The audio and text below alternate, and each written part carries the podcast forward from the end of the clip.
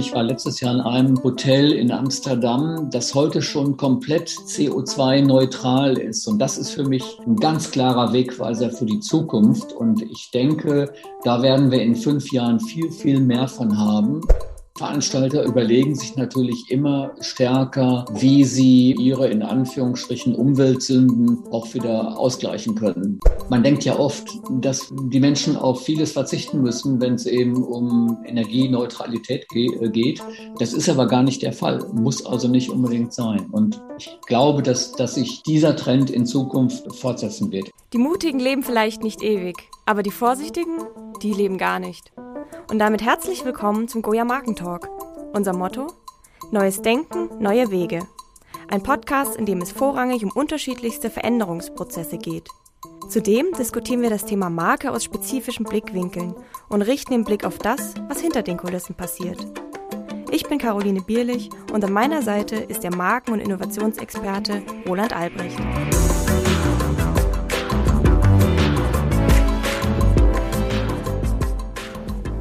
Hallo Roland, alles klar bei dir? Bist du bereit für eine neue spannende Folge? Ich bin bereit und äh, ja, mit unserem heutigen Gast Karl-Heinz Limberg verbindet mich viel. Also nicht nur unser früherer gemeinsamer Einsatz für das wunderschöne Urlaubsland Kanada, sondern, und das ist für mich vielleicht äh, fast noch wichtiger, wir hatten wirklich ein gemeinsames Verständnis von Führung bezüglich, wie führt man eigentlich Marken, wie führt man Agenturen, wie führt man seine Teams. Und ähm, da glaube ich, haben wir diesen Dreiklang von Respekt, Wertschätzung und Stil. Und das, glaube ich, hat äh, uns verbunden in der gemeinsamen Zusammenarbeit. Und das, glaube ich, hat auch äh, dann sich einfach im Ergebnis positiv ausgedrückt. Mhm. Heute wollen wir also mal thematisch in die Tourismusbranche eintauchen. Es geht um Marken im Tourismus. Und dafür können wir uns keinen besseren Gast vorstellen als Karl-Heinz Limberg. Und zwar ist er derzeit Reise- und Lifestyle-Blogger und blickt auf jahrzehntelange Erfahrung im Tourismusbereich zurück. Unter anderem war er bei Destination Canada und TUI und führt jetzt seine eigene Beratungsagentur. Die ist spezialisiert auf Social Media Marketing und Strategieimplementierung für Tourismusmarken. Hallo Karl-Heinz, schön, dass du heute bei uns im Podcast zu Gast bist. Wir freuen uns sehr. Hallo Karl-Heinz. Hallo Caro und hallo Roland. Und Roland, nochmal ganz herzlichen Dank für die nette Intro und das, was du gesagt hast, äh, kann ich nur voll unterstreichen. Also ich bin immer wieder erfreut zu sehen, dass wir einfach, ich sag's mal einfach, jetzt dieselben Werte teilen. Und das finde ich sehr erfrischend und sehr schön. Ich glaube, das sind super Voraussetzungen für ein spannendes Gespräch, einen spannenden Austausch. Ähm, Karl-Heinz, du warst von Anfang an in deiner beruflichen Laufbahn in der Tourismusbranche aktiv, sage ich mal, und bist auch dem Ganzen treu geblieben. Was macht denn für dich die Tourismusbranche so besonders bzw. anders? Ja, ich muss dazu sagen, ich war ganz am Anfang meiner, meiner beruflichen Laufbahn im Stahlexport äh, tätig. oh, das ist meiner Recherche entgangen. das ist auch so weit zurück, du, da warst du noch, noch lange überhaupt nicht geplant. Ähm, und das war, äh, ja, ich will jetzt nicht sagen langweilig, um Gottes Willen, aber das war einfach trocken ähm, in jeder Hinsicht. Das war von den Menschen her steif, das Produkt war, ja, ich weiß es nicht. Also ich habe mich dann entschlossen, weil ich ja unbedingt nach Italien gehen wollte, in die Reisebranche zu wechseln. Und da bin ich dann wie so viele andere auch hängen geblieben. Ähm, die Touristik ist einfach eine, eine tolle Branche. Es geht da locker zu. Es geht um das Thema Reisen. Das ist ja im Grunde genommen eigentlich nur positiv besetzt. Und es gibt dir natürlich auch die Möglichkeit, selbst viel zu reisen, geschäftlich und dann auch äh, privat setzt sich das natürlich fort. Und ähm, mittlerweile sind das bei mir jetzt also, äh, ich kann das fast gar nicht sagen, 40 Jahre in der Branche. Du bist ja spezialisiert auf Marketing im Tourismus.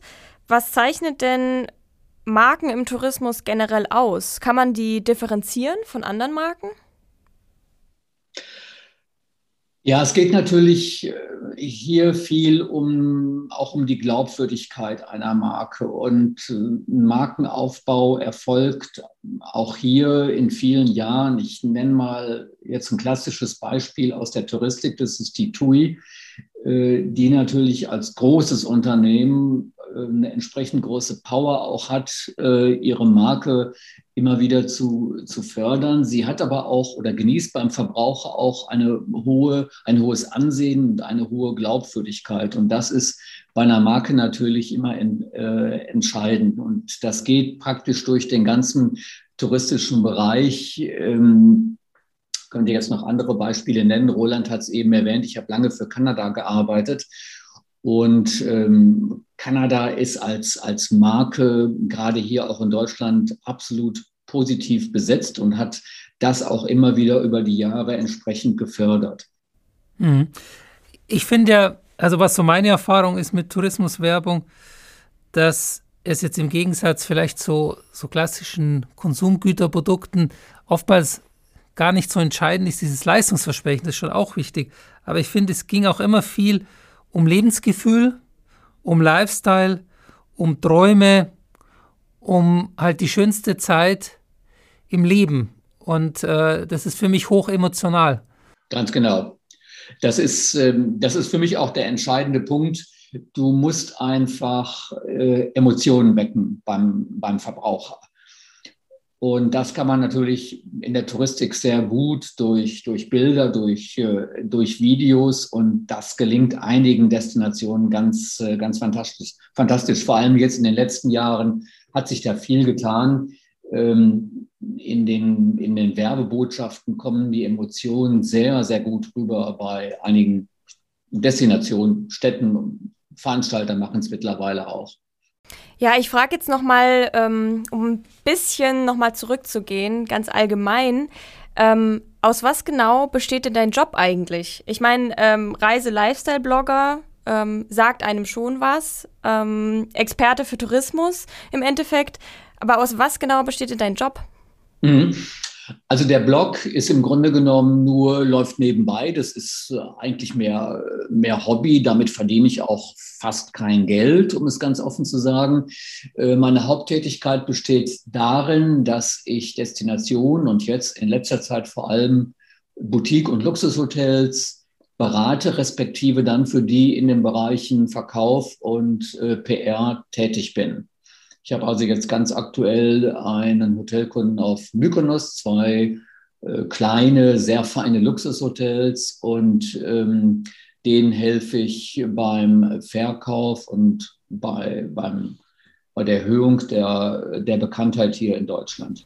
Okay, und gibt es denn eigentlich Unterschiede in der Tourismusvermarktung, also zwischen Ländern, Städten und Hotels? Du bist jetzt ja, also ich habe gesehen, du bist viel in Griechenland, so wie ich das gesehen habe. Ähm, wo sind da die Unterschiede? Also generell bei einer Destination äh, geht es ja eher um, äh, um es mal englisch auszudrücken, um die Awareness, also die Bekanntheit. Äh, die verkaufen in den seltensten Fällen direkt. Beim Hotel sieht das ein bisschen anders aus. Ein Hotel oder eine Hotelkette muss im Grunde genommen beides machen, die Bekanntheit steigern, aber der Fokus ist da und das merke ich auch bei den Kunden immer wieder ähm, natürlich auf äh, direktem Abverkauf. Die Frage ist immer sofort, äh, wenn man entsprechende Aktionen vorschlägt, was bringt uns das, was kann ich im Verkauf erwarten, weil die natürlich alle unter Druck stehen, äh, direkt zu verkaufen. Das ist bei einer Destination wie jetzt zum Beispiel Kanada anders.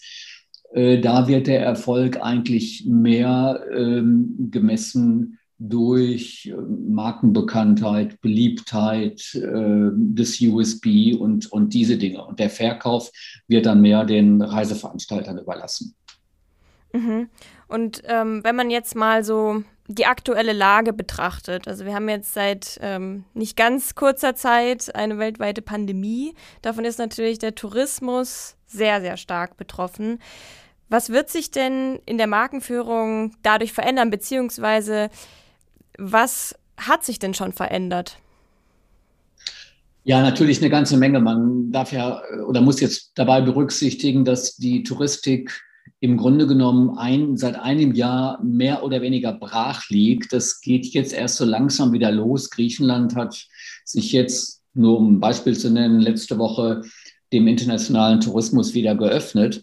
Ähm, es wird sich aus meiner Sicht schon stark verändern. Der klassische Massentourismus wird natürlich weiterhin existieren, wird aber aus meiner Sicht äh, insgesamt zurückgehen, weil sich auch die Bedürfnisse der Menschen jetzt ändern durch die Pandemie. Man will also jetzt eigentlich man sucht jetzt mehr die Natur, man, man will weg von den reinen Massenzielen, man will nicht mehr unbedingt in Hotels übernachten äh, mit 500, 600 anderen Gästen, sondern das soll alles äh, viel, viel individueller werden. Und ähm, es ist ganz klar ein Trend zurück zur Natur festzustellen. Äh, und damit verbunden auch äh, ein Trend zu Urlaub in, in Deutschland oder im nahen Ausland. Der Trend war aber auch schon vor, Korea, vor Corona abzusehen. Äh, gerade Urlaub in Deutschland ist aus, aus vielen Gründen wieder sehr populär geworden. Auch deswegen, das muss man dazu sagen, weil die Deutsche Zentrale für Tourismus einen, sehr guten Job macht äh, und gemacht hat, um die Marke Deutschland stärker ins Bewusstsein der Menschen zu rücken, und zwar im Inland und im Ausland. Hm. Also hast du mir gerade so ein Stichwort gegeben. Also das ist ein Trend, den ich auch sehe, dass, glaube ich, die Menschen, wenn wir jetzt für Deutschland sprechen oder für den deutschsprachigen Raum, wieder mehr so ihre Heimat entdecken werden. Und zwar auch eben äh, als touristische Destination. Und dass wir vielleicht wieder auch mehr Urlaub in Europa machen und äh, eben nicht mehr diese billig Fernreisen äh, in asiatische Destinationen oder halt mal schnell für eine Woche im Winter nach Florida rüber geflogen. Und da würde mich interessieren, wo sind denn da eigentlich zum Beispiel jetzt die Stärken einer Tourismusdestination Deutschland? Also wie könnte man denn Deutschland jetzt als Marke in den nächsten Jahren führen, damit wir noch mehr Menschen begeistern, dass es, sage ich jetzt mal, auch cool und lässig ist, hier Urlaub zu machen und äh, dann ein cooles Bild eben auf Instagram zu veröffentlichen. So wie es halt eben früher cool war, von Thailand oder von Florida über Instagram zu zeigen, dass man da gerade ist. Wo siehst du da für uns, sage ich jetzt mal, als, äh, als deutsche Destination das Potenzial, auch zu sagen, Deutschland ist auch ein cooles Land, nicht nur für Arbeiten, sondern auch ein cooles Land, um Spaß zu haben im Urlaub. Mhm. Ja, das ist genau der Punkt, den ich eben angesprochen habe mit der DZT, Deutsche Zentrale für Tourismus. Äh, die haben genau das in den vergangenen Jahren gemacht. Äh, so ein bisschen weg von den Stereotypen, das heißt äh, Lederhose und ähm, draußen gibt es nur Kännchen-Mentalität, ähm, sondern mehr hin zu einem modernen Deutschland. Die haben dann mal gezeigt, dass die internationalen Top-DJs zum Beispiel oft aus Deutschland kommen.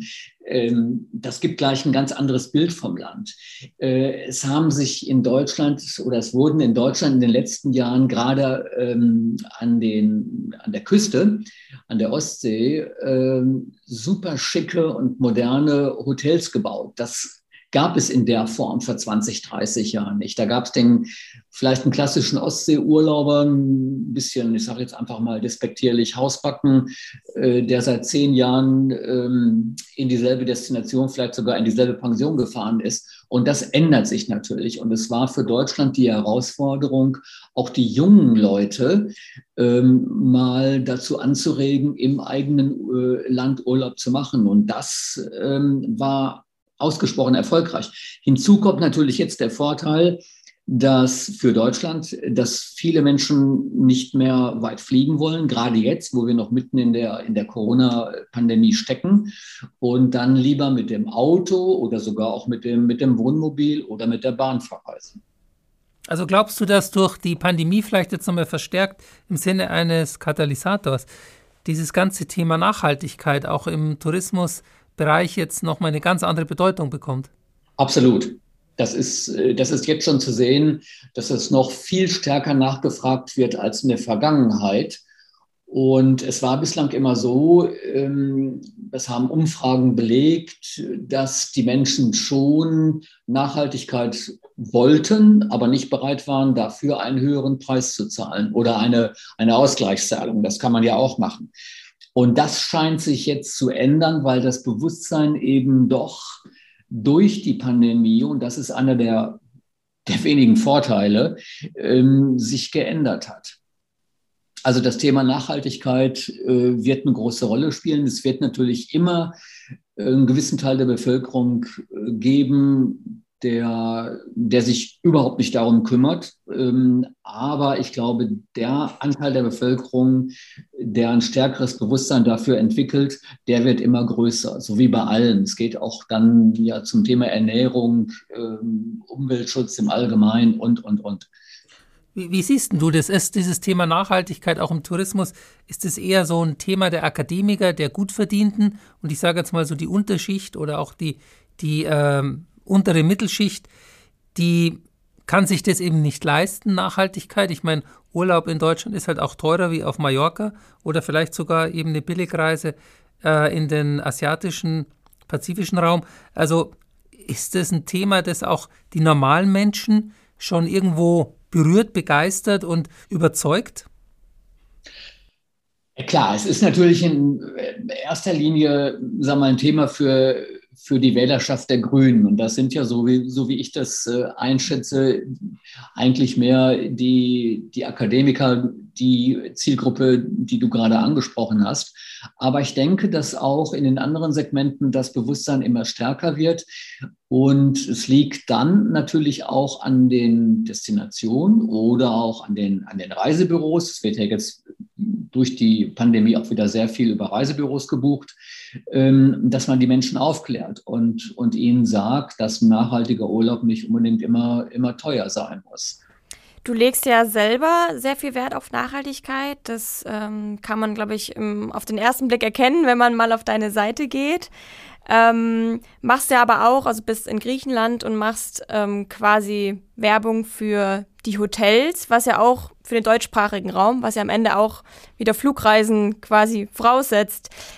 Tourismus und Klimawandel, wie passt es denn für dich zusammen? Genau das, was ich gerade angesprochen habe. Du machst ja quasi beides irgendwie nachhaltig und gleichzeitig Werbung natürlich für Reisen, die äh, eine Flugreise voraussetzen. Ja, ich muss dazu sagen und, und gestehen, das ist natürlich eine Gratwanderung und ähm, ich habe auch so, wenn ich meine touristische Vergangenheit betrachte, die super interessant war, aber gleichzeitig immer ein, so ein bisschen schlechtes Gewissen, weil ich eben äh, beruflich äh, vor allem sehr viel gereist bin. Das ist jetzt in der Zwischenzeit wesentlich weniger, auch wenn wir jetzt mal von Corona absehen. Das war ja nur eine besondere Zeit. Ähm, ich habe mir zum Ziel gesetzt, ähm, nur Kunden zu nehmen oder für Kunden zu arbeiten, die äh, dieses Thema eben auch stark abdecken. Das ist im Hotelbereich relativ einfach, weil es immer mehr Hotels gibt, die eben auch auf Nachhaltigkeit großen Wert legen. Flugreisen, ganz klar. Ähm, wenn ich nach Griechenland will, muss ich in der Regel, es sei denn, ich habe jetzt monatelang Zeit, aber muss ich eigentlich in der Regel mit dem Flugzeug fliegen sind Gott sei Dank nur gut zwei Stunden. Ähm, aber es ist natürlich eine Umweltbelastung, darüber müssen wir uns im Klaren sein. Was man da aber machen kann und was auch jetzt immer mehr, wenn auch noch auf niedrigem Niveau von den ähm, Touristen gemacht wird, ist, dass man Ausgleichszahlungen leistet. Es gibt da also Organisationen wie, ähm, na, wie heißen sie denn? Äh, ach, fällt mir gerade nicht ein, sorry, ähm, wo man Kompensationsleistungen, ähm, Kompensationszahlungen leisten kann. Äh, die Gelder werden dann dafür verwendet, um wieder irgendwo in der Welt aufzuforsten oder andere Projekte zu unterstützen. Ähm, ich persönlich mache das bei privaten Reisen auch. Man kann sich dann ausrechnen lassen, äh, wie hoch der CO2-Ausstoß während einer Flugreise ist und das entsprechend umwandeln in einen Betrag und den dann, wie gesagt, an diese Organisation zahlen. Also das ist, das ist eine Möglichkeit. Und ansonsten kann man im Grunde genommen nur ähm, appellieren, an die Menschen appellieren, dass sie Flugreisen halt immer überdenken, nicht mehr wie vielleicht früher zwei, drei Flugreisen im Jahr machen, sondern nur noch eine und wie Roland das eben auch schon sagte, ähm, nicht unbedingt dann noch äh, vier Tage zum Christmas Shopping nach New York fliegen, sondern wenn schon eine Fernreise, dann äh, sollte das halt immer länger dauern und man sollte dann auch nicht unbedingt jedes Jahr ein oder zwei Fernreisen machen, sondern das wirklich als was Besonderes sehen. Aber Karl-Heinz, wie kriegen wir das hin? Also wir haben ja beide eben, sage ich mal, als äh, Person, die in diesem Bereich eben lange Jahre gearbeitet haben, eben gemerkt, das ist ein hochemotionales Produkt. Und äh, also zum Beispiel, ich hatte mal eben das Glück, die Ehre, auf Kosten des Landes äh, Kanada zum Beispiel in Whistler Ski zu fahren, was äh, genial war. Wahrscheinlich der beste Powder, ähm, den es auf der Welt gibt. Und natürlich ist es jetzt nicht ökologisch gewesen, damals äh, darüber zu fliegen, um da Ski zu fahren. Aber es hat halt super Spaß gemacht. Und ich finde, Urlaub ist ja schon auch immer die Zeit des Jahres, wo man einfach Spaß hat. Und wenn jetzt dieser Klimawandel da reinkommt und uns immer wieder mit Verboten und Geboten sagt, äh, was halt alles nicht mehr so cool ist, weil es eben äh, unseren ökologischen Fingerabdruck halt äh, in Höhen treibt, wo man dann drei oder fünf Erden braucht, wenn, wenn alle Menschen so leben wollen wie wir. Ich frage mich, wie kriegen wir diesen Spagat hin? Also ich, ich will ja schon Lust auf Urlaub machen, das soll ja schon Spaß sein und es soll auch nicht irgendwie mit Schuldgefühlen einhergehen. Wie, wie, wie sieht die Markenführung im Tourismus in den nächsten Jahren aus, deiner Meinung nach? Ja, also grundsätzlich finde ich, dass man, dass man jetzt nicht nur ähm, Tourismus-Bashing betreiben sollte. Ähm, ich denke, das, das ist schon okay, wenn jemand mal irgendwann seinen Lebenstraum verwirklicht und sagt, ich fliege jetzt zum, zum Skilaufen mal nach Kanada und fahre nicht mit dem Auto nach, äh, nach Österreich.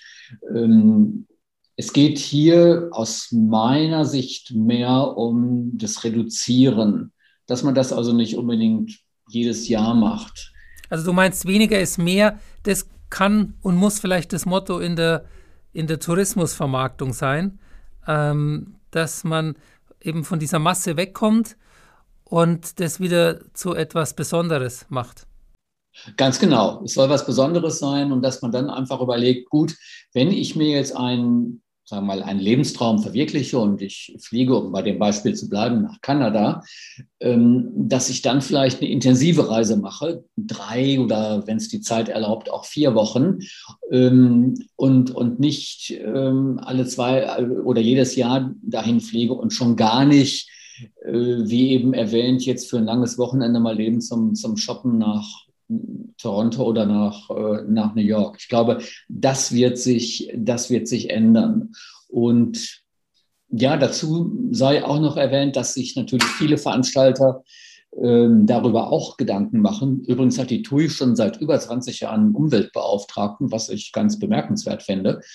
Und auch die Veranstalter überlegen sich natürlich immer stärker, wie sie ähm, dann für ihre in Anführungsstrichen Umweltsünden auch wieder ausgleichen können durch eben die Unterstützung äh, sozialer Projekte in verschiedenen Ländern.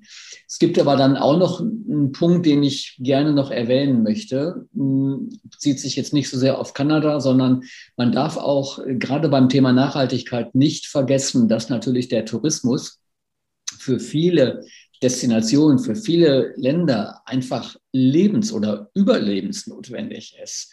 Ich nehme mal das Beispiel äh, Fuerteventura auf den Kanarischen Inseln. Da gibt es nichts anderes als Tourismus. Die Menschen leben davon. Das heißt, äh, wenn ich da hinfliege und, und, und gehe da noch in ein nachhaltiges Hotel sozusagen, ähm, das Einheimische beschäftigt und auch dann nur einheimische Produkte anbietet, was ja möglich ist, ähm, damit unterstütze ich natürlich auch wieder ähm, die, äh, die lokale Bevölkerung. Und das ist auch ein, ein Aspekt, den man auch nicht vergessen sollte.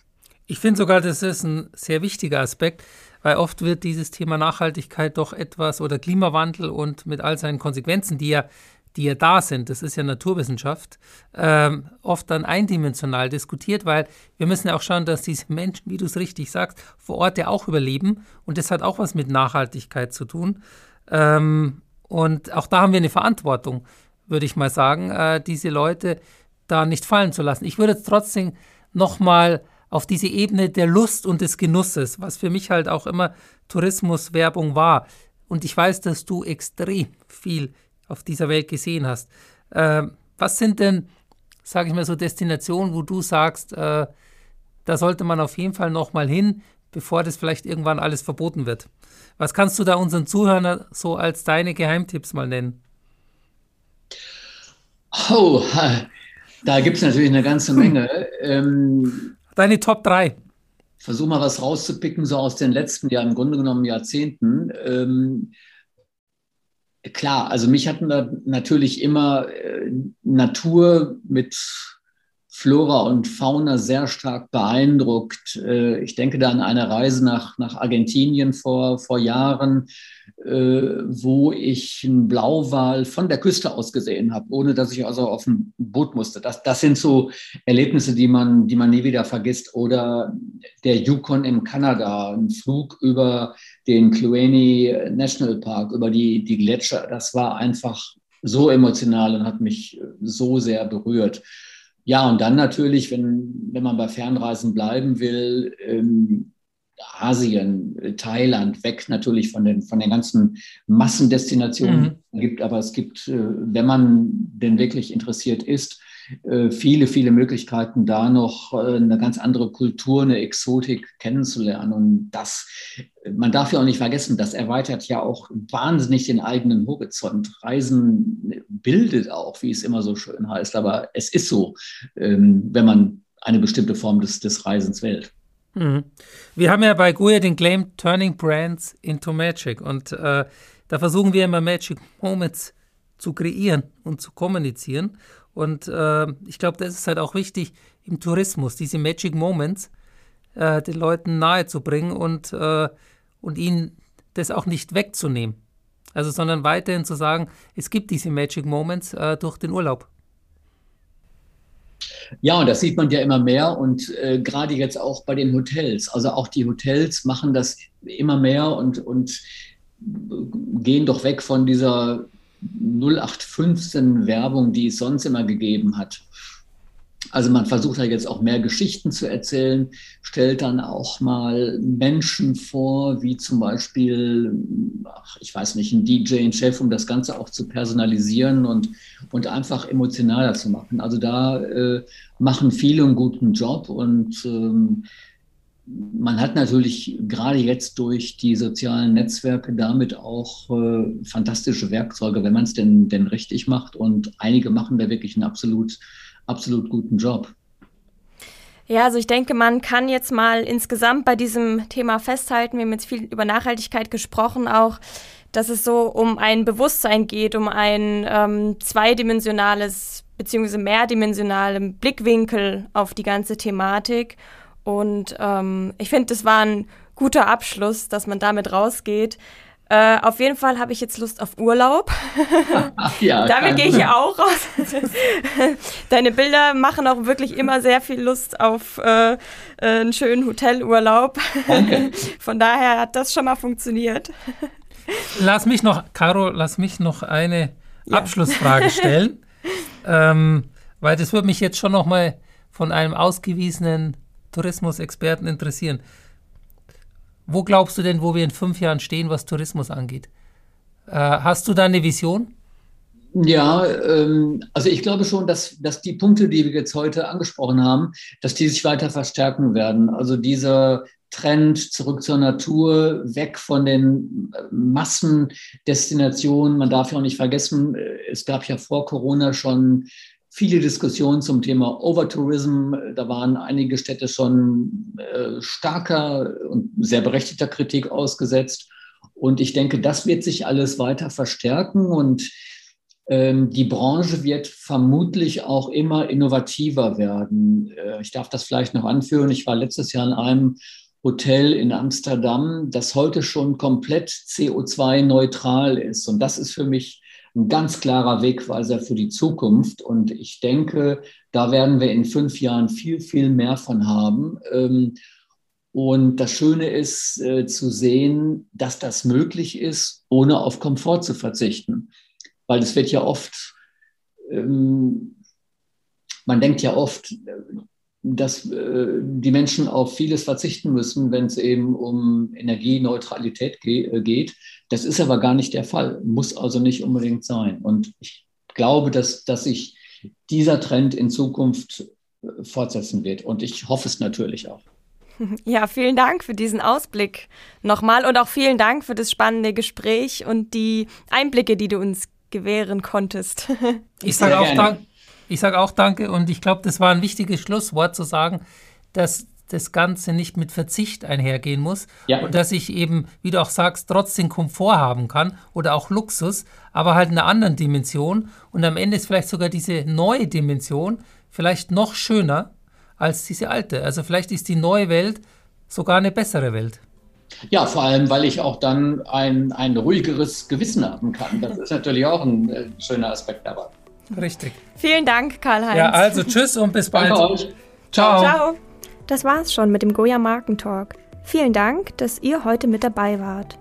Abonniert gerne unsere Social Media Kanäle und diesen Podcast. Und wenn ihr schon dabei seid, schaut gerne mal auf unserer Website goya.eu vorbei. Dort findet ihr nicht nur unser Markenbriefing, sondern auch viele Infos rund um die Themen Innovations- und Brandmanagement. Tschüss und bis bald, eure Caroline Bierlich und Roland Albrecht.